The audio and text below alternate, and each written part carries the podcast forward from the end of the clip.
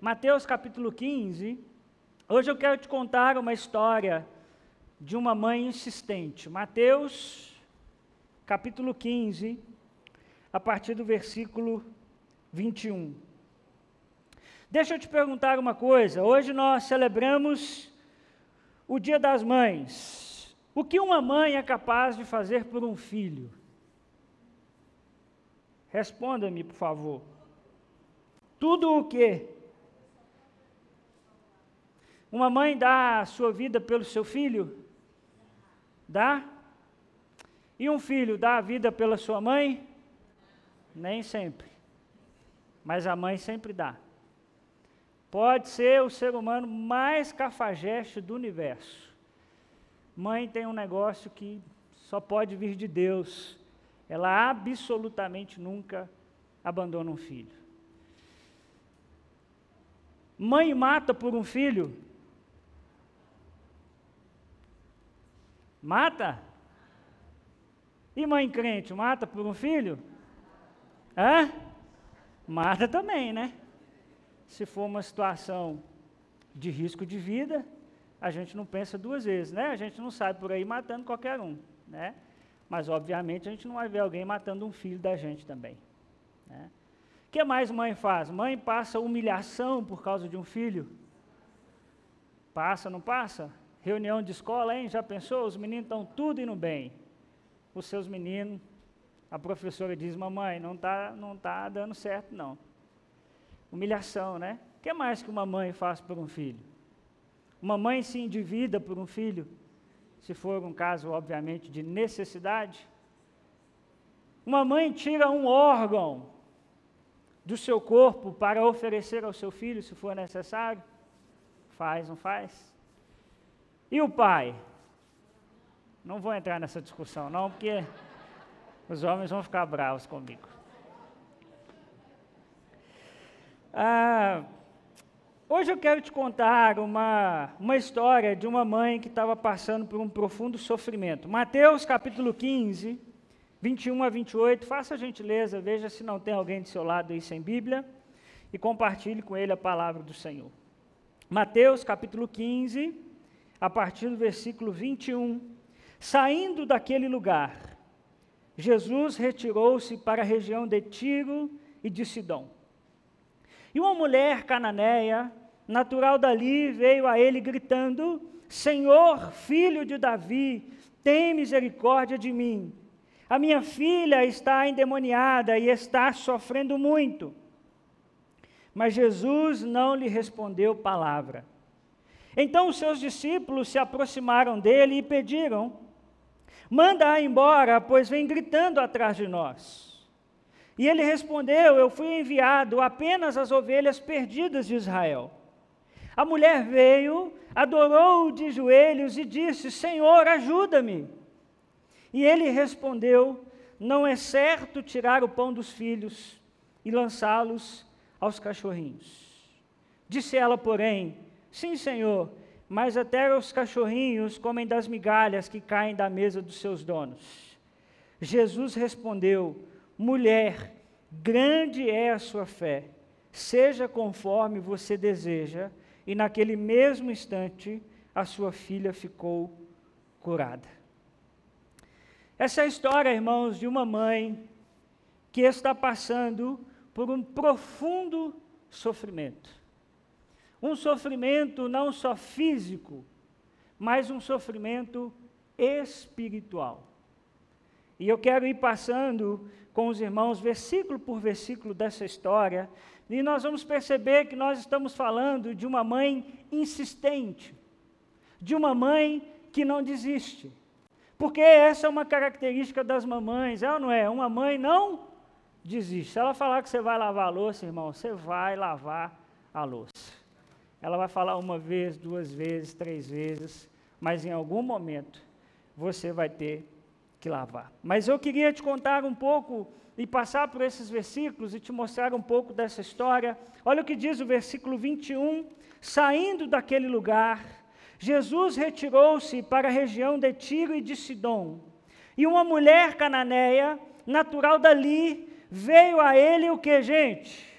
Gritando: Senhor, filho de Davi, tem misericórdia de mim. A minha filha está endemoniada e está sofrendo muito. O texto começa nos dizendo que Jesus saiu daquele lugar. Que lugar é esse? Genezaré. Se você quiser ler na sua casa, a partir de Mateus, uh, Mateus capítulo 14, versículo 34, Jesus chega a essa região e é uma região onde Jesus cura muitas pessoas, Jesus faz ali muitos milagres e agora Jesus está saindo dessa região e indo de caminho a essa região de Tiro e de Sidom. É muito importante você entender que tudo que vai acontecer aqui agora vai acontecer em uma região que nós chamamos de província gentílica, isso é, está fora dos arredores de Israel. Todo mundo que é fora do povo de Israel é chamado de gentil, não é israelita, mas faz parte daquilo que a Bíblia Sagrada vai chamar de gentios. E Tiro e Sidom, irmãos, era um território tradicionalmente pagão. Se você ler na sua casa 1 Reis 16, 31, você vai ver que Sidom era a cidade de nascimento de Jezabel. Quem lembra de Jezabel? A esposa do rei Acabe. Pensa numa mulher terrível, terrível, terrível. Bom, ela era de da cidade de Sidom. Então, só por aí você já imagina como é que um israelita olhava para as pessoas daquela região. E aqui Jesus vai quebrar dois preconceitos de início. Primeiro, ele vai falar com uma, quem sabe, mulher. E ele não só vai falar com uma mulher, como ele vai falar com uma mulher em público, na frente de outras pessoas. Irmãos, em algumas culturas do Oriente Médio, até hoje, em lugares extremamente tradicionais, um rabino não fala com mulheres em públicos, nem com as mulheres da sua família. Isso acontece até os dias de hoje em regiões extremamente tradicionais. E Jesus quebra esse primeiro preconceito, quebra essa primeira barreira, porque ele vai falar com uma mulher em público, e Jesus quebra uma segunda barreira, porque ele vai falar com uma mulher que é cananeia. Os cananeus, se você já leu o Antigo Testamento, sabe que é, você sabe que é um povo que por muito tempo foram inimigos dos judeus, dos israelitas. E agora Jesus está falando com uma mulher e com uma mulher pagã, com uma mulher daquelas terras. E essa mulher chega a Jesus de que jeito, irmãos? Hã? Gritando. Você já viu uma mulher gritando? Quem já viu? Não precisa ser sua mulher, não, viu? Estou querendo entregar a sua mulher, não. O restante ninguém nunca mais viu? Ninguém viu uma mulher gritando? Mas você já viu uma mulher gritando mesmo, assim, barraco? Vai de vez em quando aí numa zupa, num posto, você vai ver. Uma mulher gritando, irmão, Pensa no negócio que faz barulho. Agora, você imagina uma mulher que vem gritando porque a sua filha está sofrendo. Eu estou querendo que você entre nesse texto comigo, viu? Porque a gente lê o texto bíblico e diz assim: vê uma mulher gritando, a gente não para para imaginar. Essa mulher, irmãos, fez barraco. Tinha pessoas com Jesus e essa mulher vem gritando, e ela grita uma expressão muito interessante, que é tradicional de um mendigo, que é: tem misericórdia de mim. Lucas 18, 38. É, Jesus também, ele é feito a ele esse pedido de um mendigo, dizendo: Senhor, tem misericórdia de mim. E essa mulher vem gritando atrás de Jesus: Senhor, tem misericórdia de mim. Mas ela diz que Jesus é o filho de Davi. Que interessante, uma mulher gentia está dizendo: Jesus, eu creio que o Senhor é o filho de Davi, eu creio que o Senhor é o prometido, é o Messias. Era uma expressão usada para o Messias. o Senhor é o filho de Davi, isso é, o Senhor é o descendente de Davi. Que interessante, alguém fora desse gueto de Israel reconhece o que muitos de Israel não reconheceram: que ele é o filho de Davi. Se você quiser ler na sua casa, Marcos capítulo 3, 7 a 8, nos diz que Jesus se tornou muito conhecido nas regiões de Tiro e de Sidom. Então pode ser que aquela mulher teve um contato com Jesus nessa fase, pode ser que ela ouviu alguém falando, ó, passou um rapaz diferente por aqui, ele curou muitas pessoas, ele ensinou muita gente, mas fato é que quando essa mulher vai até Jesus, ela reconhece que ele é o filho de Davi, em contraste com a incredulidade do próprio povo de Deus. Quantas vezes, irmãos, nós não somos assim? As pessoas que não estão na igreja têm mais fé do que nós.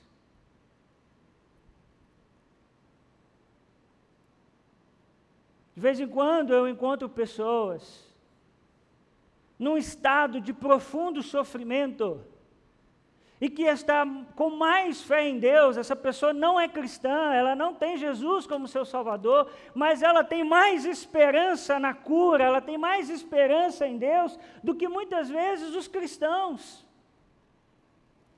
E é interessante o que essa mulher pede para Jesus. Olha o que ela diz para Jesus: Senhor, filho de Davi, tem o que, gente? misericórdia de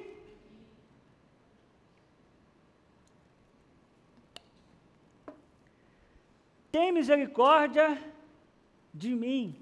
Mas espera aí, não é a filha que está sofrendo? Por que tem misericórdia de mim? Porque coração de mãe é assim, não é? Quando o filho está sofrendo, ela está sofrendo. Quando o filho está doente, ela adoece junto. Nós temos vivido essa experiência lá em casa e quando nós tivemos as internações do Estevão, como nós gostaríamos, se pudéssemos, de tirar toda a dor que ele estava sentindo e passar para nós como nós gostaríamos. E é isso que essa mulher está dizendo: Senhor, tem misericórdia de mim, porque a minha filha está sofrendo. A minha filha está passando por um momento muito complicado. Uma mãe encara a dor de um filho como a sua dor. E eu queria, irmãos, que você imaginasse o sofrimento daquela mãe. Porque qual é o problema que a filha dela tem? Minha filha está endemoniada e está sofrendo muito. Você já passou pela experiência de ver alguém endemoniado? Quem já viu? Vamos entrar dentro do texto? Imagine isso acontecendo dentro da sua casa, todo dia. É isso que acontece com essa mãe. A sua filha sofre porque é possuída por seres espirituais do mal e por isso sofre muito. Consegue imaginar esse sofrimento? É dor de alma.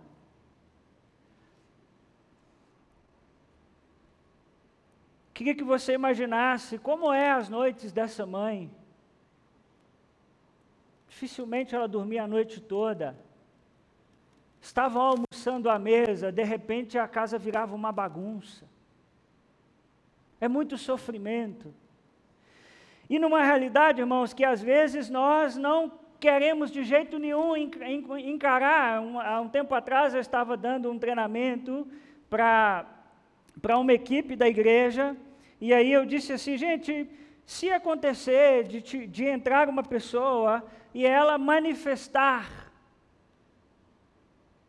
ela ficar endemoniada, o que é que vocês fazem?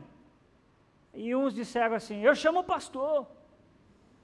Os mais corajosos disseram: Eu corro. Agora, eu queria que você imaginasse a experiência de todos os dias você ter que lidar com isso na sua casa.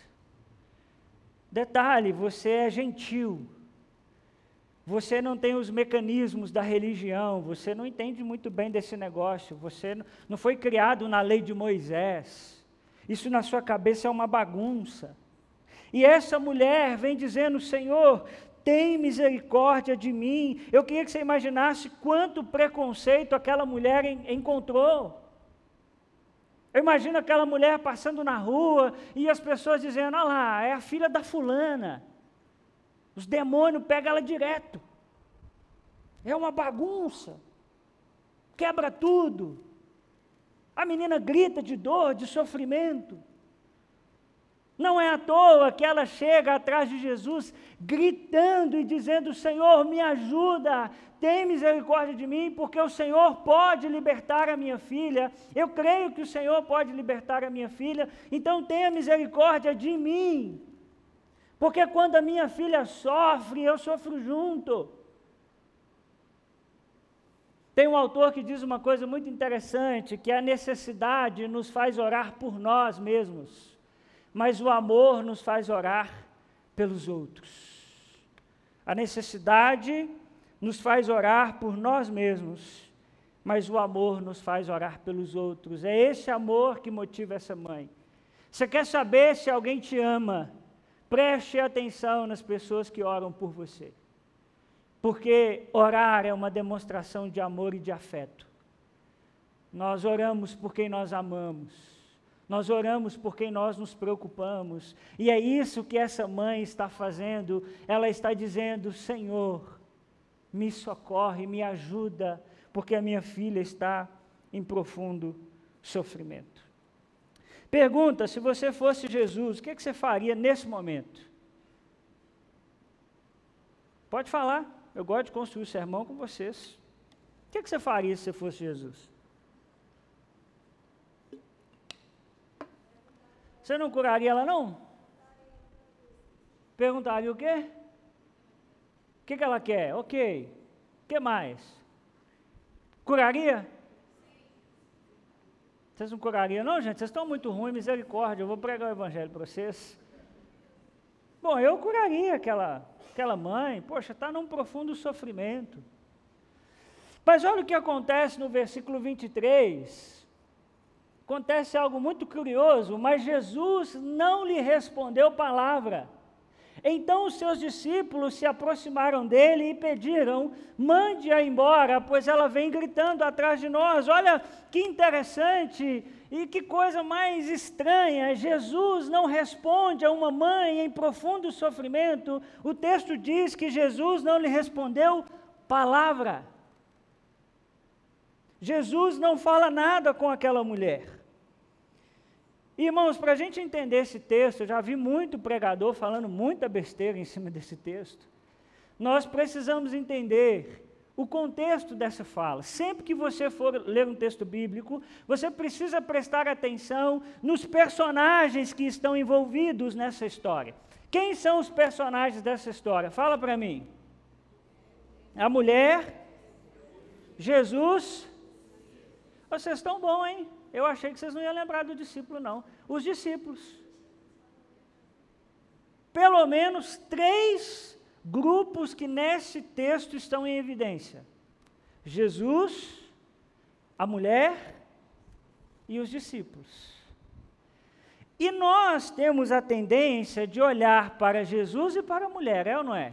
Os discípulos estão lá no cantinho. Mas, na verdade, esse texto está mais é ensinando os discípulos. E essa é a grande chave para nós entendermos esse texto. Jesus está falando à mulher, ou não está falando à mulher nesse caso, mas ele está ensinando algo a um outro grupo que está presente, que são os discípulos. Então, enquanto ele se comunica com essa mulher, seja com palavras ou sem palavras, os discípulos estão observando, os discípulos estão aprendendo. Então, Jesus está conversando no nível mais profundo e está ensinando os seus discípulos. E Jesus faz uma coisa muito interessante: Jesus dá um teste decisivo àquela mulher. Isso acontece, irmãos, em outros textos da Bíblia Sagrada. Em João, capítulo 5, versículo 6, por exemplo, Jesus chega para um homem que estava no tanque de Betesda há 38 anos, um homem que não andava, e Jesus diz para aquele homem: Você quer ser curado? Cá para nós, pergunta boba, não é não? Aos nossos olhos. Você chegar para alguém e perguntar se ele quer ser curado, é porque tinha muito mais coisas ali por trás. Por exemplo, ele teria que deixar de ser um pedinte. Então Jesus está dizendo: você está pensando bem no que você está pedindo, você está prestando atenção no que você está desejando. E aqui, irmãos, Jesus finge uma aparente indiferença, porque ele tem algumas coisas para ensinar aos seus discípulos. Deixa eu te falar uma coisa: é um absurdo Jesus ficar em silêncio? O que, que você acha? Essa mulher cananeia vem gritando: Senhor, me ajuda. Senhor, eu, eu, eu, preciso que o Senhor tenha misericórdia de mim. A minha filha está em profundo sofrimento. Você acha que é um absurdo Jesus ficar em silêncio? Sim ou não? Fica com medo, não, gente? Vocês acham que é ou não é? É um absurdo, mas é um absurdo dentro da nossa cultura. Lembra do contexto. Naquele tempo, os homens não falavam, os rabinos não falavam com as mulheres. O que dirá com uma pagã? Então, até então, o que Jesus está fazendo está dentro da norma, está dentro daquilo que é comum ao seu tempo. E os discípulos começam a cair nesse negócio de que Jesus realmente não quer dar atenção para aquela mulher. Tanto que eles vêm e dizem o que para Jesus? Eles se aproximaram de Jesus e pediram o quê? Senhor, manda ela embora, essa mulher é barraqueira. Nós não aguentamos mais, essa mulher vem gritando atrás de nós, manda essa mulher embora. Bom, nós olhamos para Jesus, Jesus aparentemente ignorou essa mulher, não deu palavra a essa mulher, e eles então dizem: Senhor, manda ela embora. Interessante, né? Por que, que os discípulos não pedem a cura dessa mulher, gente? Faz Jesus, cura essa mulher logo. Já ia falar, cura ela em nome de Jesus logo, mas não. Cura essa mulher logo. Essa mulher vem gritando atrás da gente, mas eles são tão egoístas que eles dizem assim: manda ela embora. Nós não aguentamos mais essa mulher gritando atrás de nós. Vocês estão percebendo que Jesus está ensinando alguma coisa? Que Jesus, de uma maneira muito didática, está apresentando aos discípulos algumas verdades e Jesus agora, irmãos, vai aproveitar essa situação para confrontar o preconceito dos seus discípulos, e Jesus vai dar àquela mulher a oportunidade de aprofundar a sua fé. Jesus parece ignorar aquela mulher, mas a história continua. E aliás, Jesus ignora o desejo absurdo dos discípulos. Jesus nem sequer responde aos discípulos. Isso é uma coisa que às vezes o pessoal esquece no texto. Eu vejo gente falando mal de Jesus, porque Jesus não conversa com a mulher. É, mas Jesus também não responde aos discípulos.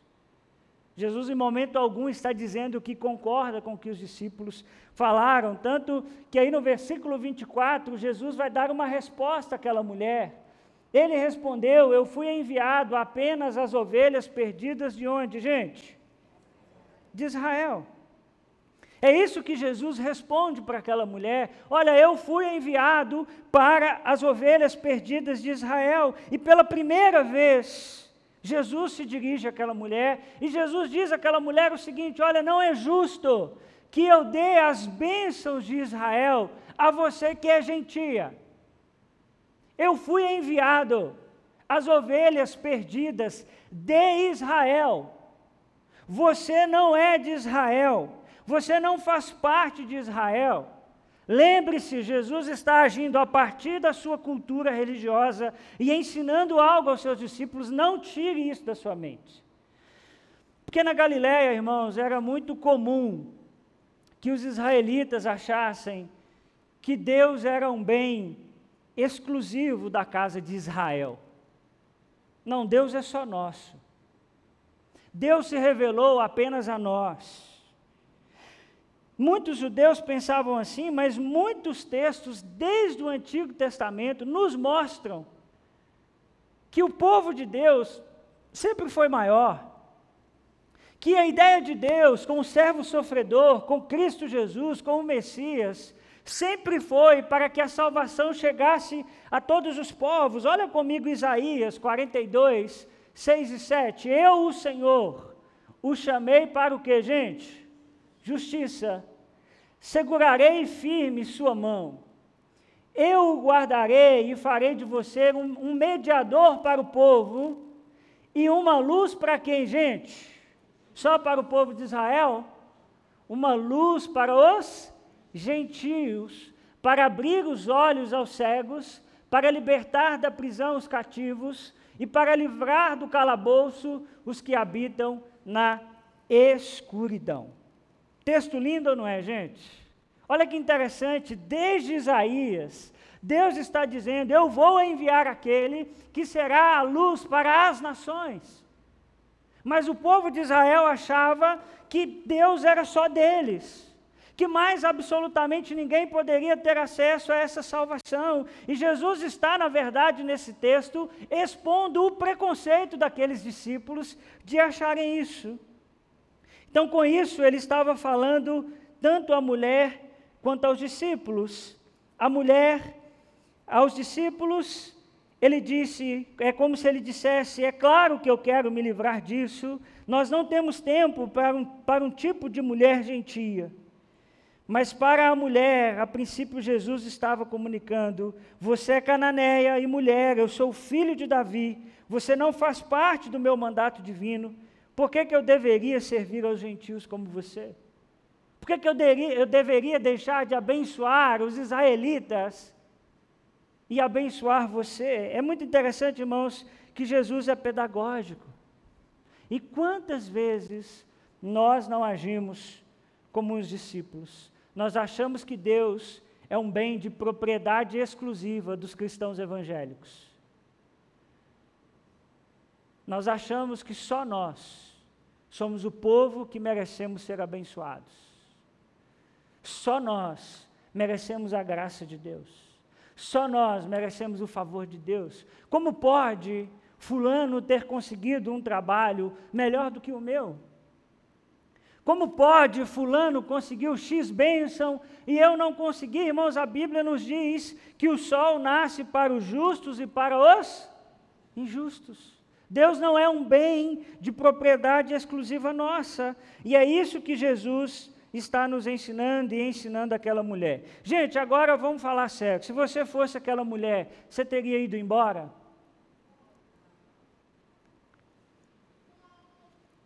Você teria ido embora? Pô, você vai falar com o cara. Primeiro ele te ignora. Ele não fala uma palavra com você. Depois ele diz que ele foi enviado só para as ovelhas de Israel. Você não é de Israel? Você iria embora? Bom, uns iriam, outros não. Quem iria embora? Ah, não, esse cara aí eu não vou ficar atrás dele, não. Não, mas vocês são crentes mesmo, hein? É sério que nenhum de vocês ia embora? Vocês, se o caixa do, do banco demorar, vocês vão embora. Ah, não dou, não, não é possível.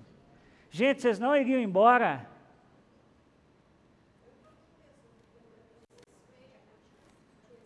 Opa, talvez pelo desespero, pela necessidade. Mas os homens aqui eu duvido vocês não iam embora. As mamães não iam não, mas os homens. Você fica esperando lá no banco muito tempo? Você fica na força do ódio. Você fica porque você tem que esperar. Mas uma coisa que você pode escolher se vai ou não. Bom, e essa mulher, incrivelmente, ela não vai embora. Olha o versículo 25. A mulher veio, adorou de joelhos e disse: Senhor, ajuda-me.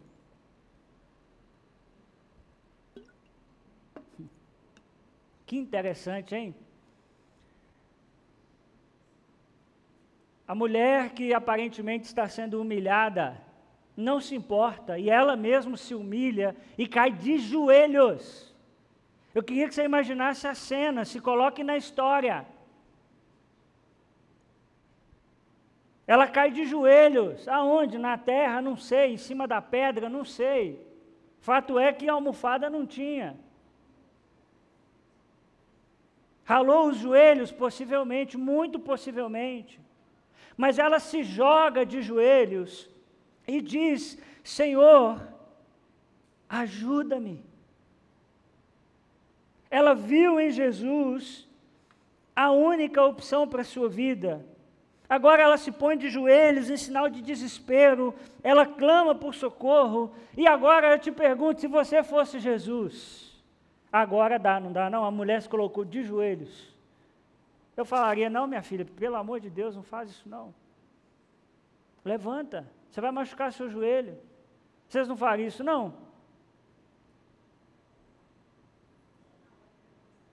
Possivelmente, não é? É porque vocês estão lendo o texto com a nossa cabeça, né? Você sabe o final da história e você fala assim: não, que isso, eu não curaria ela ainda não. Mas possivelmente nós íamos curá-la. E aí no versículo 26, agora Jesus vai dar nela uma pancada. Se você acha que até agora Jesus deu nela uma pancada, é porque nós não chegamos no versículo 26. No versículo 26, Jesus respondeu: Não é certo tirar o pão dos filhos e lançá-los aos cachorrinhos. Agora o bicho pegou. De novo, se coloque na cena. Imagine que você é aquela mulher de joelhos. Você já gritou, você já fez barraco, você já fez de tudo para alguém te ajudar. O, os discípulos já falou, manda essa mulher embora, essa mulher não para de gritar. Num ato de desespero, você se, você se lança de joelhos, você rala o seu joelho e aí Jesus vira para você e fala: então, não dá para tirar o pão dos filhos e dar aos cachorrinhos. Como é que você receberia essa palavra de Jesus? Pensa aí um pouquinho. E aqui, irmãos, é uma metáfora muito forte, porque os cães na cultura ah, do Oriente, principalmente daquele tempo, eram tidos como animais muito impuros quase que iguais aos porcos, para você ter uma ideia. E aí no texto tem um diminutivo que dá uma atenuada na coisa. Jesus não chama assim de, de, de, de, de, cachorro, mas chama de cachorrinho, assim, tentando dar um. fazer o negócio ficar mais fofinho, entendeu? Assim, menos constrangedor possível. Mas ainda assim é uma coisa muito séria. Jesus diz: não é justo eu pegar o pão que eu daria aos filhos, ou seja, ao povo de Israel, e dar a um povo que é impuro, que são os gentios. Olha que, que sério isso, né, irmãos? Mas, de novo, lembra que Jesus está ensinando algo aos seus discípulos, porque para os discípulos os gentios eram como cães. Eles eram como cães. Eles eram como impuros. Então Jesus está dizendo, olha só, eu, é como se ele estivesse dizendo aos discípulos: Eu sei que vocês acham que os gentios são cães e querem que eu os trate como tal. Mas preste atenção, é isso que o preconceito de vocês produz. Vocês se sentem à vontade com essa cena? Jesus está constrangendo os seus discípulos. A mulher está de joelhos, dizendo: Só o Senhor pode me ajudar. E Jesus vira para ela e diz: Então eu não posso pegar aqui esse pão que é dos filhos e dar aos cachorrinhos. O que Jesus está ensinando aos seus discípulos é: É bonito essa cena, vocês acham legal, porque é isso que vocês fazem quando alguém clama por socorro, quando alguém pede por ajuda, e você diz: é cão, é cão, não é gente da nossa raça, não é gente como nós, não são como nós que somos o povo de Deus. É como se Jesus dissesse: Vocês acham bonito essa cena? Uma mulher de joelhos, mas sendo desprezada. E sabe, irmãos, quais são e quem são os cachorrinhos do nosso tempo? Quem são as pessoas que são frutos do nosso preconceito, frutos do nosso egoísmo, que nós não verbalizamos, mas tratamos como se não fosse como a gente? Quem são as pessoas que nós olhamos, só não temos a coragem de dizer, mas tratamos como pessoas que não merecem o nosso amor e não merecem a graça de Deus. Sabe, irmãos, que assim como Jesus ensinou que não existem alimentos impuros, também não existem pessoas impuras. Quantas pessoas em nossa sociedade são colocadas à margem e são tratadas como cães? Aliás, pior do que cães. Porque dependendo do cão hoje, o bichinho está passando uma vida mole. O tal do mãe de pet, pai de pet, é hotelzinho. O que mais que tem aí? Pet shopzinho legal. Esse dia eu estava vendo o negócio do cachorro estressado, ele vai para um, um, spa. Então tem gente que é, é muito mais. Tem cachorro que é muito mais bem tratado do que gente. Mas vamos pegar esse contexto dessa cultura e quais são essas pessoas do nosso tempo que nós olhamos e dizemos: não importa se está de joelhos, não importa se pede socorro, não, não importa se está em profundo sofrimento, não é dos nossos, não faz parte do nosso, nós não queremos saber, não diz respeito a nós. Vocês estão entendendo aonde Jesus quer chegar, meu povo? Essa história é sobre eu e sobre você. E é muito interessante que agora o teste dessa mulher chegou à parte mais difícil, né? Será que essa mulher vai desistir? Será que essa mulher não vai aguentar esta humilhação, esse sofrimento? E aí nós chegamos no versículo 27, aonde ela diz: Disse ela, antes de falar o que ela disse, você teria ido embora? Ah, eu já teria. Aqui, na hora que ele falou que o negócio do cachorrinho, aí, aí eu me senti ofendido. Olha que interessante. Vou chegar lá. Mas a maioria de nós, se não tivéssemos a fé que essa mulher tem, é porque ela tem uma fé, é isso que nós vamos aprender. Ela tem uma fé que a impulsiona a aguentar qualquer tipo de humilhação. Mas a maioria de nós aqui já teríamos desistido. E olha o que ela vai dizer. Ela disse ela, porém, sim, Senhor, mas até os cachorrinhos comem das migalhas que comem da mesa dos seus donos. Aqui ela arrebentou, hein? O que, que é isso? Essa mulher aqui eu queria conhecer ela. Olha que interessante, ela se rebaixa à condição de um cão. Ela não diz: o senhor está maluco. O cão é o senhor, o seu pai. Não, ela diz: Senhor, é, pode ser, eu sou um cachorrinho mesmo. Mas sabe, Senhor, que até os cachorrinhos, eles comem. Eles comem das migalhas que caem da mesa dos seus donos. Então, se o senhor quiser, o senhor pode me tratar como um cachorrinho. Só me socorre. Só cura minha filha.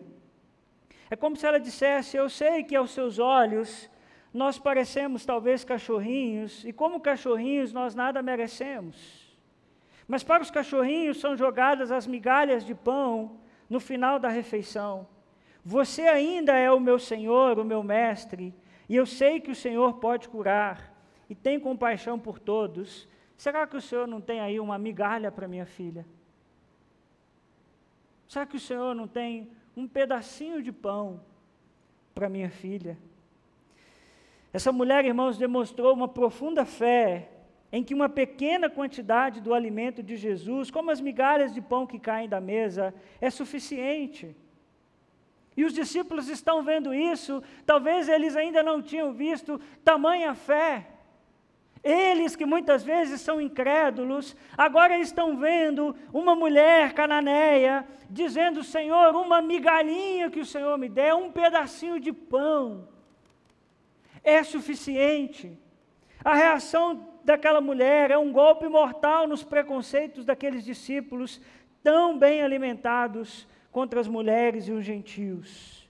Jesus, essa, esse, é, nós vamos aprender com esse texto que Deus é um Pai amoroso, que Deus é um Pai que proporciona com que todos recebam da graça e da bênção de Deus, que é a nossa salvação em Cristo Jesus. E essa é a resposta de Jesus para aquela mulher. Jesus respondeu: mulher, grande é a sua fé, seja conforme você deseja. E naquele mesmo instante, a sua filha foi curada. Nesse instante, o silêncio de Jesus é rompido. E Deus restaura a filha mediante o agir de Jesus. Que fé impressionante! Sabe, irmãos, que aqui eu só queria abrir um parêntese: como está a nossa fé em relação às orações que fazemos pela nossa família? Porque essa mulher é uma mulher que não desiste de clamar. Essa é uma mulher que não desiste de orar. Ela pode ser humilhada, ela pode aparentemente não ser ouvida, mas ela não desiste. E quantas vezes nós desistimos de orar pela nossa família? Meu marido não oro mais, eu já oro por aquele homem, tem 10 anos, 15 anos, 20 anos. Não, os meus filhos não têm mais jeito, acabou mesmo. Eles não querem mais. Não, pela minha esposa, eu já orei, agora o que eu faço é só ficar ali à disposição, eu não oro mais. Mas não é isso que essa mulher nos ensina. E aquela mulher tinha tudo a seu desfavor. Primeiro, o diabo que atormentava sua filha. Ela tinha sua nacionalidade, não fazia parte do povo de Deus. O seu sexo, ela era uma mulher. Ela tinha os discípulos que mandou que mandasse aquela mulher embora. Mas mesmo assim, ela perseverou. Não desista de orar pela sua família. Não desista de orar pela conversão dos seus filhos, do seu marido, da sua esposa, da sua mãe, do seu pai. Porque você pode até não conseguir falar mais de Deus para eles, mas você sempre pode falar deles com Deus. Vou repetir: você pode não conseguir mais falar de Deus para eles. Mas você sempre pode falar com Deus a respeito deles. Queria que você refletisse e praticasse três coisas hoje. Primeiro, Deus não é um Deus de propriedade exclusiva. Pare de olhar para a vida dos outros e comece a agradecer pelo que você tem. Deus é um Pai amoroso, que ama a humanidade. Amém, gente? Segunda coisa, você pensar quem tem sido alvo do seu preconceito. Ô irmão, talvez você é preconceituoso mesmo, está na hora de você encarar isso. Quem que é alvo do seu preconceito? Alguém que tem talvez uma condição financeira menor do que você? Alguém diferente da sua etnia?